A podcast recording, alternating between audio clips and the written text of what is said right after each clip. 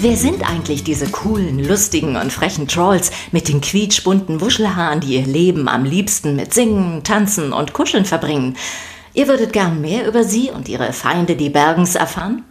Dann bleibt dran und erfahrt, was wir alles über sie herausgefunden haben. Seid gespannt auf die Bergens, die am liebsten Trolls verspeisen und freut euch auf die zuckersüßen Trolls, die immer gute Laune verbreiten und vor allem eines sind, glücklich mit Ausrufezeichen.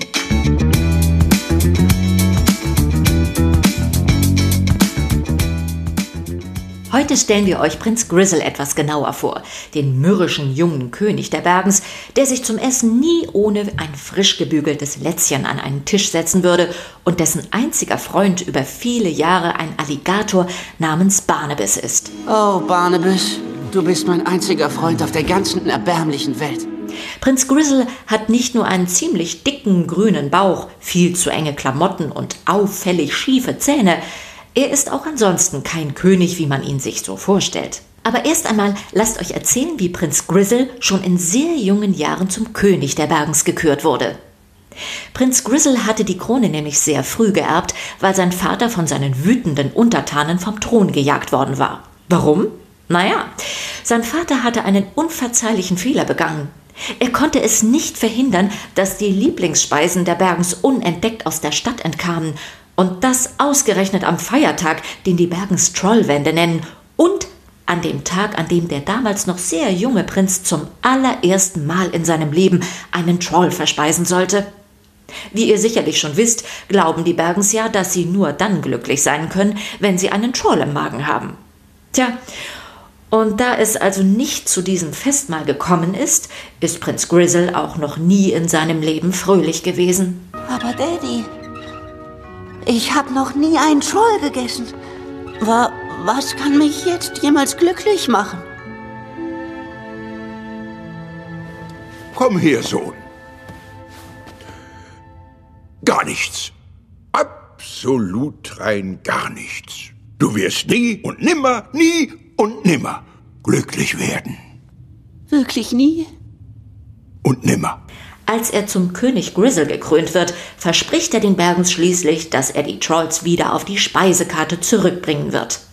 Ein mutiges Versprechen, denn eigentlich hat er gar keinen Plan, wie er das anstellen soll. Aber das Glück ist auf seiner Seite. Wie aus heiterem Himmel taucht nach 20 Jahren plötzlich wieder die Hofköchin Chef im Schloss des Königs auf, die Bergenfrau, die vor 20 Jahren von seinem Vater verbannt wurde. Und zur Überraschung von Prinz Grizzle hat sie sogar ein paar Geschenke dabei, echte quietschlebendige Trolls.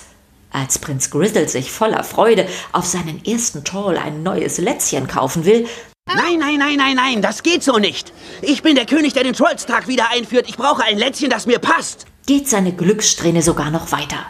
Er trifft die unwiderstehliche Lady Glitzerfunkel und schon beim ersten Date, dem gemeinsamen Verzehr einer Pepperoni-Pizza, steht für Prinz Grizzle fest, diese Frau ist fantastisch.